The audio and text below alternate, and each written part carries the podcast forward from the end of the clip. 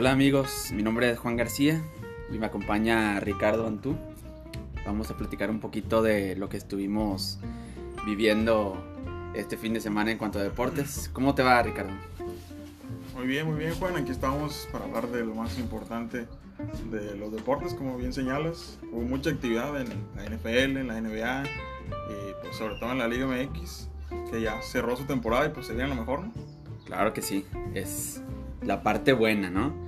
Yo creo que si, si tuviéramos que escoger eh, temas importantes del fin de semana, hubo bastante, ¿no? Pues sí, porque no olvidemos que también se celebró el Gran Premio de México aquí en, aquí en la Ciudad de México, en el Autódromo. Y pues Checo Pérez, el favorito sentimental de todos, subió al podio. Un tercer lugar que no muchos esperaban, pero que finalmente se dio. Algo muy destacado, histórico. Al parecer eh, un mexicano en una carrera en México no había pasado de un cuarto lugar. Y ahora Checo, bueno, llegó al podio. Tuvo mucha suerte también, ¿no? Con lo que ocurrió al inicio de la carrera. Pues sí, sí, sí. Lo como mencionas, eh, no solo nunca había quedado un mexicano en un podio aquí en México, sino que incluso llegó a estar en primer lugar, algo todavía más increíble. Al final no se dio el primer lugar, pero es un podio que le ayuda a seguir sumando en esta temporada en la que, como todos sabemos, Verstappen es el piloto principal de Red Bull y probablemente quede campeón si Hamilton no aprieta en las últimas carreras, pero lo que ha hecho Checo con la escudería austriaca, pues no muchos lo esperaban. Definitivamente. Y ese, esas últimas 10 vueltas en las que Checo buscó apretar a Hamilton. Y bueno, quizá faltó ahí un poco de suerte. Hamilton también es un piloto bastante bueno y experimentado. Pudo haber sido el 1-2 para Red Bull. Pues sí, era algo que creo que todos los mexicanos, incluidos nosotros, hubiéramos querido. Al final, como dice, la experiencia de Hamilton, no por nada, un siete veces campeón del mundo, se impuso. Ahí quedó entre los dos pilotos de Red Bull. Pero como ya lo hemos venido diciendo, pues lo de Checo es algo fuera de lo normal. Poco lo. Muy destacado, poco lo esperaban y esperamos que se quede en Red Bull para la siguiente temporada. Eso sería lo mejor. Oye, y además de lo que logró Checo, pues está el Canelo, que unifica eh, cuatro, cuatro cinturones en una sola categoría. Sí, ya se nos andaba pasando el Canelo, otro mexicano destacado del fin de semana. Como bien mencionas, pues lo que ha hecho no tiene precedentes. Sabemos que es muy criticado por la mayoría de la gente, a muchos no les gusta su estilo, dicen que le ponen a puro bulto, como se dice por ahí. Pero creo que Caleb Plant era, era un, un rival bastante complicado. Creo que de todos los que ha tenido en los últimos años, ha sido el más complicado, aguantó no tenía la pegada del Canelo, eso ya lo sabíamos y al final pues se notó. Muy, muy, muy bien lo del Canelo, muy criticado siempre, tiene muchos haters, sobre todo en redes sociales. Las críticas de siempre, ¿no? Este, lo que dices tú, puro bulto y es de Televisa, y o sea, cosas que el mismo argumento que han usado sus haters desde hace años y él pelea, pelea, sigue demostrando que realmente tiene lo, lo necesario para estar en el lugar que ha llegado. No, la pregunta es, ¿ahora qué sigue para él? Eh, Se ha escuchado por ahí que una tercera pelea con Golovkin, ya en lo personal pues no, vería, no lo vería muy bien porque Golovkin ya está pues casi cercano a los 40 años. Si en las primeras dos pues sí se llegó a notar un poco el cansancio del kazajo ya al final. Una tercera con el Canelo en su mejor momento y Golovkin ya de salida. Creo que no sería pues, muy bueno, pues, sobre todo para Golovkin. Hay que ver qué le depara al pugilista mexicano, seguramente en el 2022 ya. Pero hay que seguir muy de cerca esa carrera ascendente y que sigue teniendo bastantes cosas buenas que ofrecer. Además de eso, bueno, también sé que además del golf, digo, además del box y de las carreras, pues está lo del golf, que no es algo que... Pero hay que mencionar que es, hubo un torneo, que es el torneo que se celebra en México por parte de la PGA y que en el, en el que además hubo un mexicano, Carlos Ortiz, que acabó en segundo lugar. Quizá no es algo que sea de mucho interés para, para mucha gente, pero para los que les encanta el golf, pues y para los que les encanta destacar los logros mexicanos, creo que también ese entra dentro de la categoría. Sí, Juan, sí, como bien, como bien dices, Carlos Ortiz, un mexicano que ha ido subiendo en, la, en el golf, en la PGA. Hace apenas un año, un poco más, ganó su primer título en Houston. Ahora no estaba entre los favoritos, nunca lo está, hay que decirlo, porque pues apenas va subiendo. Pero tuvo una buena actuación en el, en el Mayakoba Classic, quedó en segundo lugar, como dices. Y pues creo que de aquí lo que venga solo será pues, positivo para él, ¿no? Porque mostró que tiene para ganar muchos títulos y posicionarse en el top 10 del ranking. Ganancia, todo es ganancia. Y no sé si tú hayas escuchado alguna noticia de, de ayer o de hoy, que además va a haber un nuevo torneo de la PGA, o sea, de categoría PGA en México. Este, con una buena bolsa y con buenos golfistas, o sea, algo que le, con, que le compita al, al Mayakoba. Pues sí, como dices tú, el golf no es un tema muy popular en México, pero ha venido ganando muchos seguidores, sobre todo con la presencia de mexicanos como Carlos Ortiz, Abraham Anser, en las mujeres eh, Gaby López, María Fassi. Así que un, un torneo nuevo, pues eh, ganaría más gente todavía a un deporte que le hace falta aquí en México sobre todo. Pues mira, antes ya ves que cuando Lorena Ochoa estaba de moda, bueno, se dio un boom en el, en el golf y en los golfistas aquí en, en México. Entonces, quizá esta sea una oportunidad para que este deporte adquiera como un orgullo nacional y, y, por ahí surjan eh, nuevos atletas en esta disciplina. Pero, pero, creo que el tema que, que a mucha gente más le gusta es pues la Liga MX se acabó la temporada regular, se definieron los lugares de, la liguilla, los lugares del repechaje. ¿Qué, ¿Qué te deja esta última jornada que terminó el fin de semana?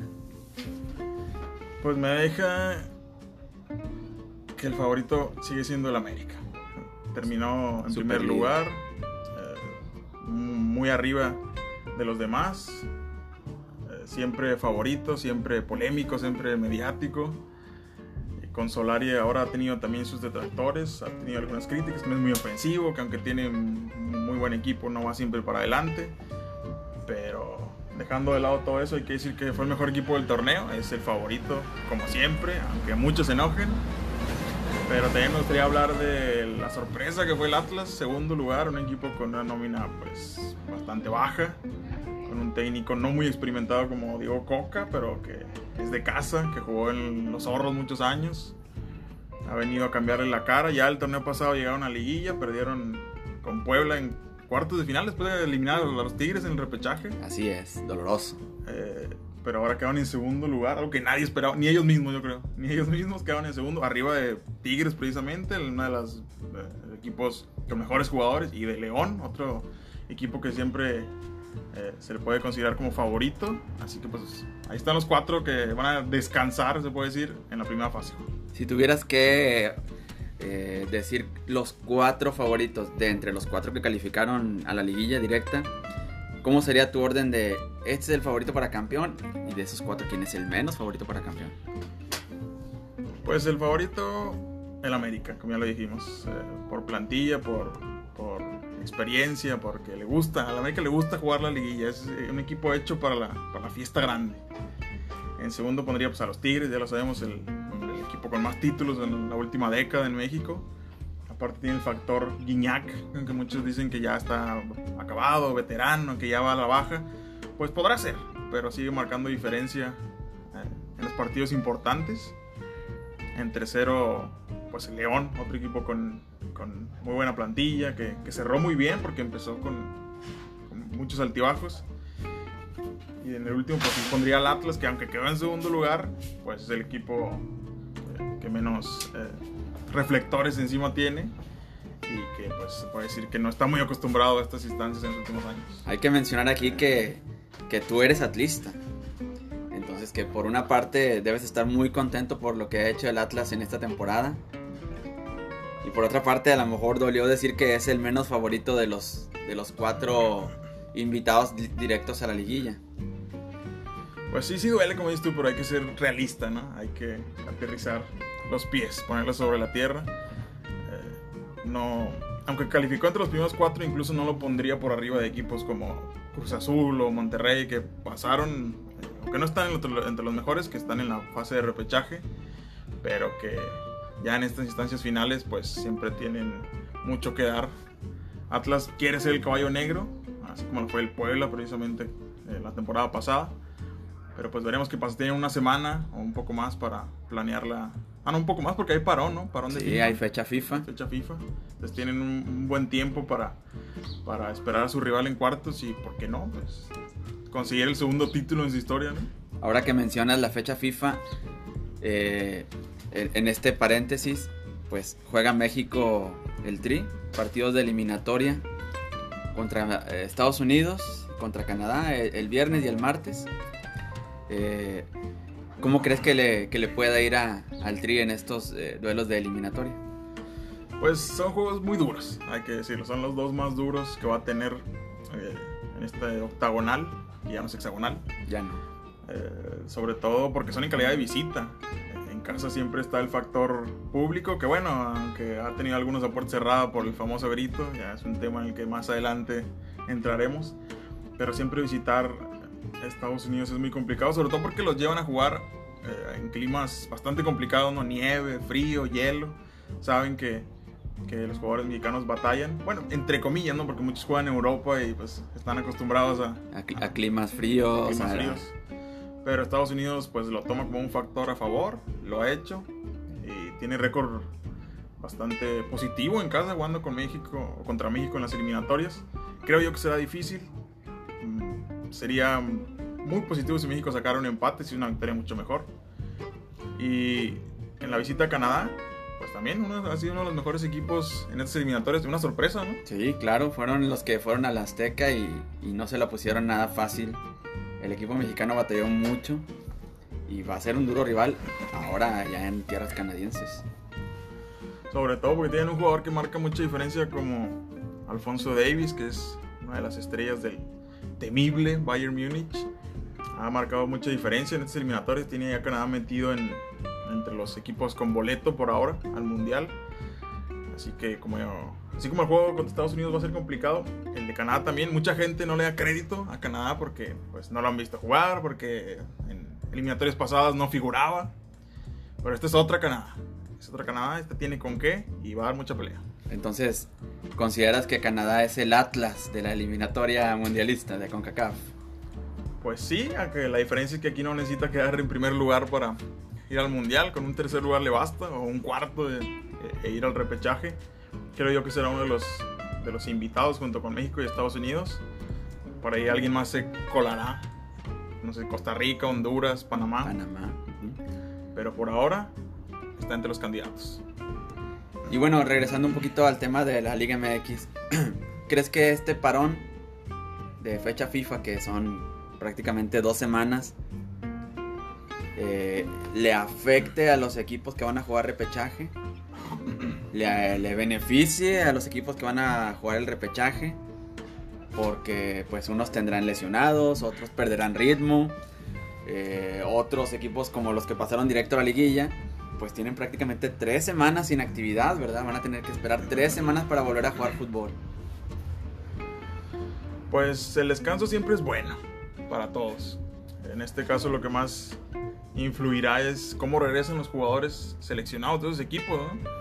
Ahí va a estar la clave, ahí va a estar el detalle. Si un equipo tiene muchos seleccionados y los manda y regresan cansados o lesionados, pues puede afectarles. Sobre todo los que van a jugar liguilla, como dices tú, porque los que van a descansar, pues todavía tendrán esa semana extra de cuando regresen sus, seleccionados para poder planear los partidos ya de cuartos de final. Y por ejemplo, en el tema de los tres, los otros tres de los cuatro grandes, el Cruz Azul, Pumas y las Chivas, que, Cruz Azul batalló, la Cruz Azuleó en la última jornada contra los Pumas, que ya son, este, ya le, ya le agarraron la medida. Entonces, esos equipos, ¿crees tú que decepcionaron o alcanzaron con lo poco que tenían? ¿Cuál sería tu diagnóstico con respecto a los otros tres de los cuatro grandes? Pues tanto como decepcionar no lo tomaría así, sobre todo Cruz Azul, que veo muchas críticas, que veo gente molesta, aficionados, eh, gente de los medios, pero más que nada porque es el campeón, había esa expectativa, ¿no? Y viene de hacer más de 40 puntos, ¿verdad? En un torneo. puntos. Se suma el fracaso de la Conca Champions. Eso también molestó a mucha gente. Querían ver a su equipo en el Mundial de Clubes después de ganar el torneo local. Querían verlos brillar a nivel internacional. No pudieron. En la Liga MX pues tampoco pudieron colarse entre los cuatro primeros. Pero no lo veo como una decepción. El equipo ha jugado bien algunos partidos. Otros sí ha estado por debajo de su nivel. Pero creo que ese partido contra Monterrey está para cualquiera. Pero sí veo pues, con ligera ventaja Cruz Azul. Chivas, ese sí, sí lo consideraría como una decepción porque, pues, aunque sabemos que juega con puros mexicanos y es la excusa muchas veces, pues corrieron a Bucetich y eso sí no lo esperaba mucha gente. Decidieron dejar a, Leaño el resto del torneo y, e incluso el siguiente también ya lo ratificaron. Pero sí, no, no ha hecho muy buen trabajo. Chivas se metió ahí de panzazo, como dicen por ahí. Eh, creo que no salva el torneo, a pesar de haber calificado, pero veremos, ¿no? Quizá es una sorpresa y termina llegando lejos, aunque no muchos lo esperen. Antes de que sigas con Pumas, ¿sí se vio una mejoría con Leaño en comparación con Bustetich o tú no consideras eso? Pues yo creo que no. Yo creo que con Bustetich sí era un equipo bastante gris, pero sumaba los puntos. Ganaba, empataba, sumaba como sea con Leaño, pues entró justo antes de los clásicos, perdió con Atlas, con América empató a cero. Entonces no, no veo yo algo muy diferente, en las Chivas. Como para que ya lo hayan ratificado. no, no, para nada. Yo creo que fue un error. Si lo iban a dejar, pues pudieron haber esperado el final del torneo para entonces sí hacer cuentas, ¿no? Pero que lo hayan ratificado desde ya quiere decir que pues no hay una planeación, una planeación que vaya o que sea muy sólida en el equipo. Veríamos cómo les va. Repito, a lo mejor nos da la sorpresa y es campeón. Todo puede pasar en la Liga MX. En la Liga MX todo puede pasar, tú lo has dicho. Así que pues veríamos qué pasa con las Chivas. ¿Y qué tal los Pumas? Pues ese sí fue una sorpresa. No sé si buena o mala porque todo el torneo estuvo dando pues pena, ¿no? Hay que decirlo. Dando pena en los últimos lugares sin encontrar un buen nivel con los refuerzos que pasaron de noche, o habían pasado de noche hasta el juego contra Cruz Azul, los brasileños que no conocían ni en su casa, llegaron con supuestamente mucho cartel, anduvieron dando tumbos todo el torneo y al final se toparon con ya su víctima favorita, Cruz Azul, todos recuerdan esa semifinal en la que perdieron 4-0 en la ida, milagrosamente ganaron 4-0 la vuelta y pues se metieron a la final que después perdieron, así que ahora necesitaban algo parecido, no goleada, pero sí vencer al Cruz Azul. Estaban abajo por dos goles y al final les dieron la vuelta y se metieron. Si lo de Chivas fue panzazo, esto ya no sé qué es. No sé. Pero aquí el, resumen final es que eh, Chivas y Pumas, equipos armados de manera diferente, uno para destacar, el otro para sobrevivir la crisis, y quedaron lugar 10 y 11, separados por un solo punto. Entonces, pues eh, son equipos eh, denominados grandes por la prensa nacional o, por su afición, que tienen mucha ambos definitivamente, pero que realmente en la cancha han quedado mucho a deber en lo que es al final la matemática. Y bueno, así queda más o menos definida, definido el repechaje, la liguilla.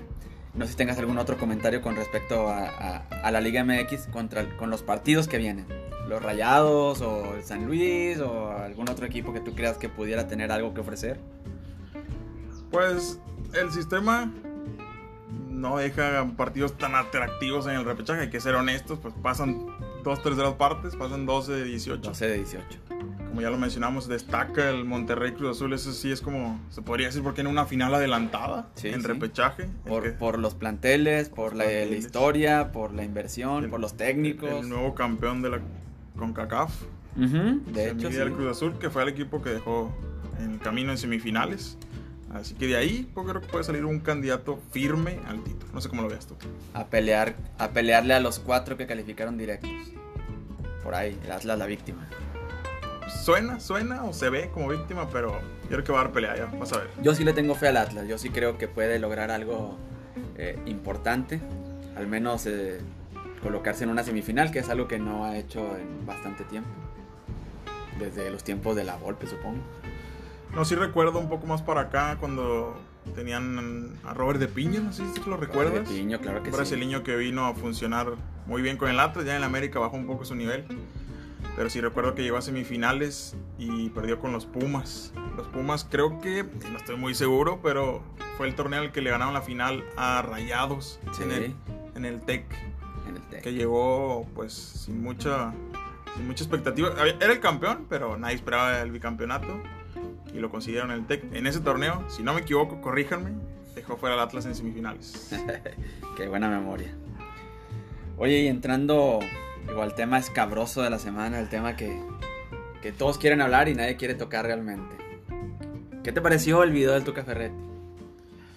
Pues el Tuca, el Tuca, el Tuca, ya sabemos que es un personaje. Pues, bueno, eso, que es un personaje. Un personaje. Un personajazo, ¿no?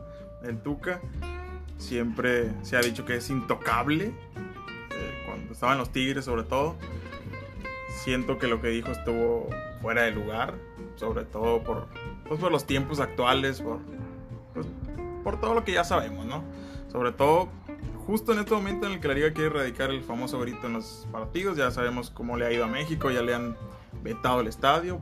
Le ha costado multas, Le le ha costado costado multas. vetos de estadio, le ha costado llamadas de atención. detienen los partidos eh, de liga, de, Conca- de CONCACAF, de selección.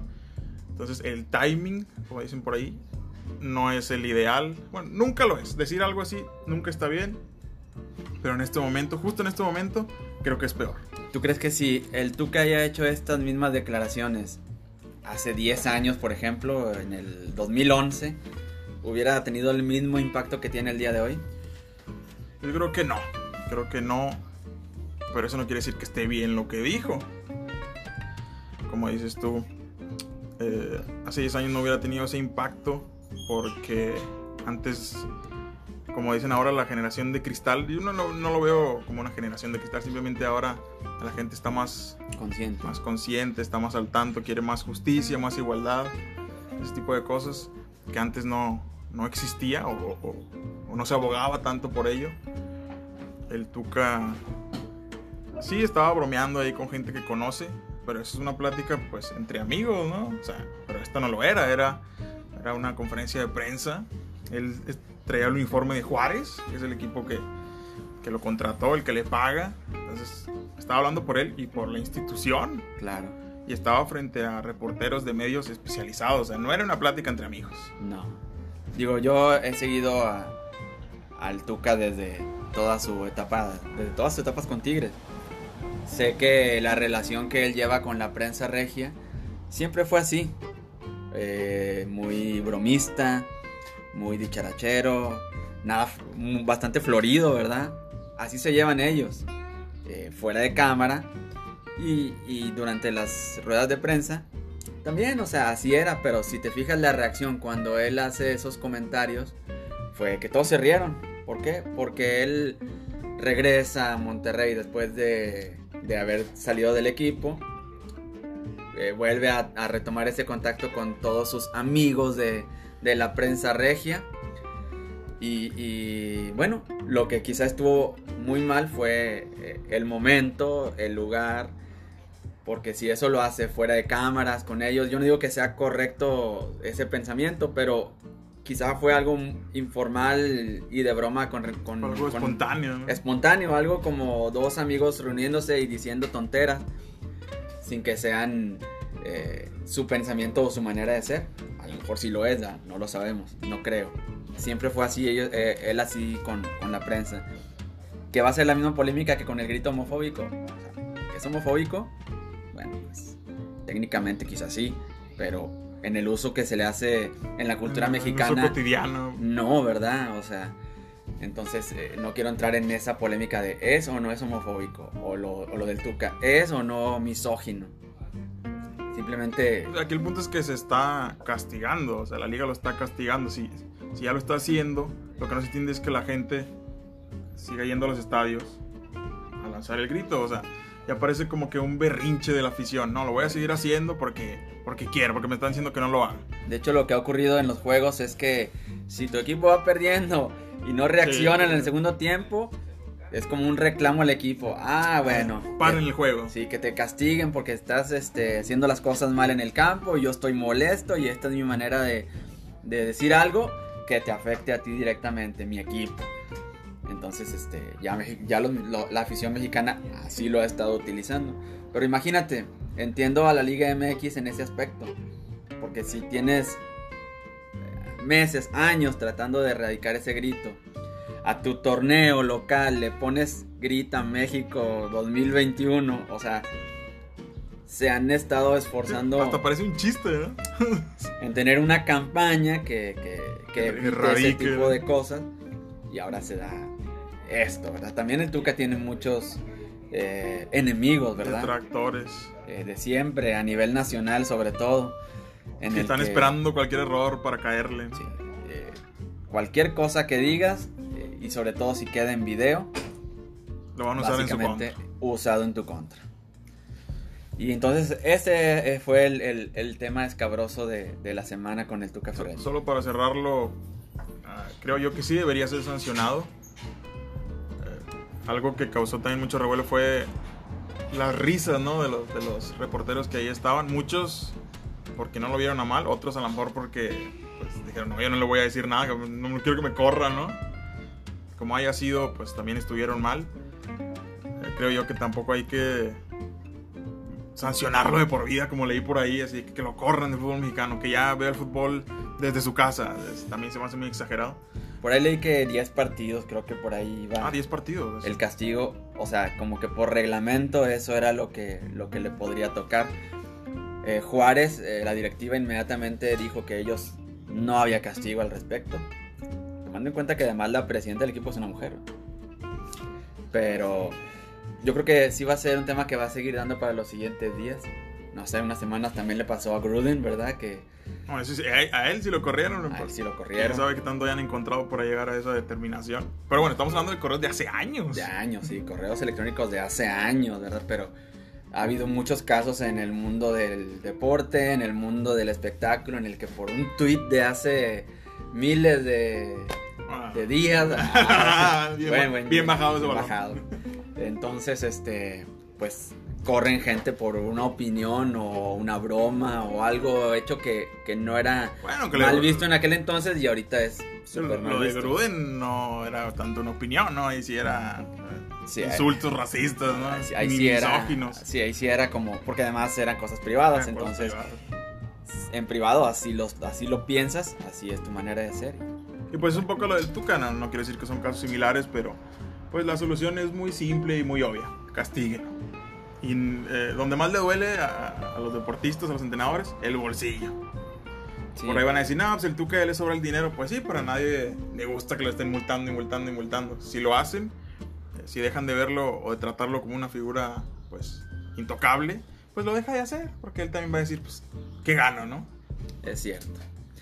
Muy bien, pues así estuvo este tema del Tuca y por, para finalizar, Antú, nada más que me platicara si hubo algo destacado en la NFL este fin de semana pues muchos partidos destacados, yo creo que todos, porque la NFL cada semana es muy interesante. Yo resaltaría lo de los Packers, que venían muy bien con, con Aaron Rodgers.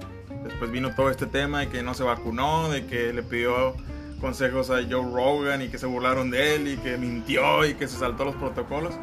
Ahí un, no sé qué traen, hay un lío que traen entre la NFL y, y Rodgers. Al final tuvo que, o no pudo jugar contra los Chiefs los jefes de, Mahomes. Y entró Jordan Love, que pues la verdad bastante, bastante flojito. Era su primer partido, su primer partido como titular en la NFL. Y le fue bastante mal. Ya sé, a unos Chiefs que, que, cuya defensiva es muy mala, que solo le hayan anotado 7 puntos. Entonces. Y al, en el último cuarto, ya sobre el final, ya, con ventaja de 13 puntos.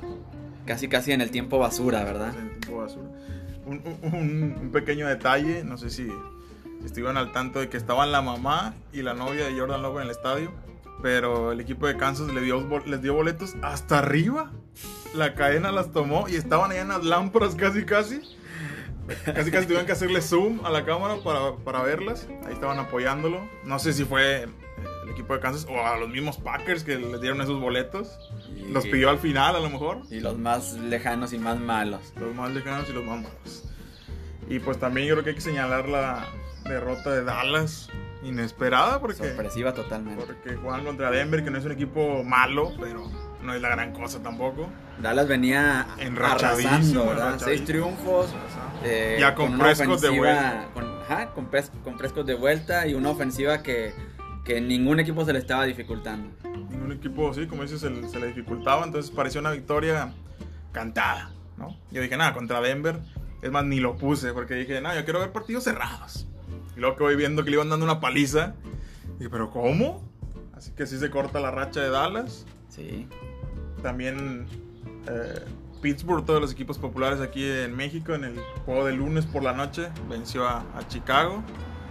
Una actuación, pues tampoco hay que decir, eh, tampoco hay que echar las campanas al vuelo, porque Chicago no ha sido un equipo eh, contendiente tampoco, pero ahí van los Steelers poco a poco. Ahí van poco a poco con, con el Big Ben. Que parece que se le acaba la pila, parece que se le acaba la pila y de repente vuelve a dar la sorpresa. ¿Y qué te parece el resultado de, de Bills contra los Jaguars? Que parecía de béisbol el resultado. Sí, no, justo ese comentario hice, estaba viendo ahí el partido con, con algunos amigos. Y dije, oye, 9-6, ¿qué onda? O sea, 9-6. ¿y este partido de serie mundial ya se acabó, ¿no? Fue un Grand Slam y unas dos, dos, cuatro carreras ahí impulsadas en otros innings. Y no, no, Va- es Vaciaron la casa con un doble. NFL y, y un resultado bastante atípico, sobre todo para los Bills que son con serios contendientes. Sí, los dejaron en 6 puntos. ¿Y quién los dejó en 6 puntos? ¿Y Jacksonville, que no le ganaba a nadie, con Nada. Trevor Lawrence, que ha demostrado que tiene calidad, pero tiene muy mal equipo. Aterrizó en un equipo que no va para ningún lado esta temporada y quién sabe cuántas más. Pues sí, por lo pronto esta no se ve, no se ve por dónde. Y Buffalo, que es tal vez el número uno, o antes de esta semana era el número uno en, en, en- en la americana, el favorito para, para llegar al Super Bowl. Seis puntos. Después del partido, Josh Allen dijo: Jugué como. Ya ustedes saben, o sea, búsquenlo si quieren saber. Porque sí estaba muy decepcionado, muy triste y, molesto, ¿no? Porque seis puntos, dos goles de campo contra Jacksonville. Se escuchó como que me reí, pero no, no es burla, es como incredulidad, ¿no? Incredulidad total, era algo que nadie, o sea, seguramente fue un resultado que rompió todas las apuestas. Yo creo que nadie hubiera ido por las bajas en ese, en ese partido y, y vaya que fueron muy bajas. Y bueno, ya sé que a ti te gusta mucho. ¿Hay algo en, en- el mundo de la WWE o en el mundo de la UFC que quisieras comentarnos? Pues en la UFC hubo evento el fin de semana. Eh, Justo, justo eh, con la función del Canelo siempre he dicho que por qué ponen funciones de box y de UFC o UFC al mismo tiempo. Son deportes diferentes, pero a la gente que le gusta uno, pues casi siempre le gusta el otro. Entonces Sí. ahí está, como yo viendo una tele, cámbiale aquí, pon el la- laptop, pon la pantalla, pon esto y pon lo otro. Los privas de disfrutar las dos cosas. Sí, sobre todo porque la pelea del Canelo se juntó con la pelea estelar de mujeres en la UFC. Ross Namajunas retuvo el, el título paja de mujeres contra Sam Whaley. Fue una pelea muy cerrada. Sí, creo yo que Namajunas, que era la campeona, debió haber ganado, pero los jueces, esos benditos jueces en el box y la UFC que de repente enloquecen y dan tarjetas fuera de, de lugar, le dieron la victoria muy amplia, cuando creo yo que debió haber sido más cerrado fue lo más destacado de esa función. Y en la lucha libre, la WWE, pero no, no me dejes afuera la AEW, que es la nueva competencia o, o lo que está ahorita llamando más la atención. La WWE, pues ha tenido sus problemas como todas las empresas en la pandemia. Acaban de despedir a unos 18 luchadores. Y ¿no? cortaron a mucha gente con la excusa de recortes. Cuando venían de un evento millonario en Arabia. excusas, digo, yo no soy ahí el contador ni nada, pero venían de un evento en Arabia Saudita en el que ganaron bastantes millones, cobraron muchos millones por ir para allá. Entonces, eso de que recortes, pues no, no sé si sea cierto, pero bueno, el rumor es que quieren vender la empresa y, y el dueño, Vince McMahon, el villano favorito de muchos, quiere dejar la empresa en números verdes, ¿no? Pues ahora ya apúntate para ser accionista de la WWE. aunque sea un 0.0001%. Pero ahí va, ahí va la noticia. Veremos qué pasa, ¿no? En las siguientes semanas con la empresa, si la venden, si no, qué pasa con los eventos. La gente ya volvió, tiene algunos meses que ya volvieron. Ya presencial. Siguen llenando las arenas, entonces eso de que, le- de que no tienen dinero, pues no, no sé. Suena- hay, suena- hay que dudarle. No lo sé, Rick. Sí, no lo sé, Rick. Bueno, pues entonces, Ricardo, te agradezco mucho que nos hayas acompañado en esta nueva aventura que estamos tratando de, de, de realizar, de hacer algún, algún podcast eventualmente para hablar de deporte. Me encanta estar platicando contigo al respecto, lo hacemos por gusto todo el tiempo y, y me pareció que era buena idea entrarle a esto de los podcasts. Gracias. Sí, no, gracias a ti, Juan, y eh, quedan varios, varios temas pendientes, por ahí la NBA también. Hay que hablar en la siguiente emisión de los premios de, del béisbol. Ya anunciaron ahí a candidatos a novato del año, al Young, al MVP, manager del año. Y como te digo, la temporada del NBA y los Lakers como que no van muy bien, pero pues ya habrá tiempo para hablar de eso. Así es. Ahora sí que lo que tenemos es tiempo. Les agradezco a todos los que nos escuchan y esperamos que les haya gustado esto que a nosotros nos encantó hacer.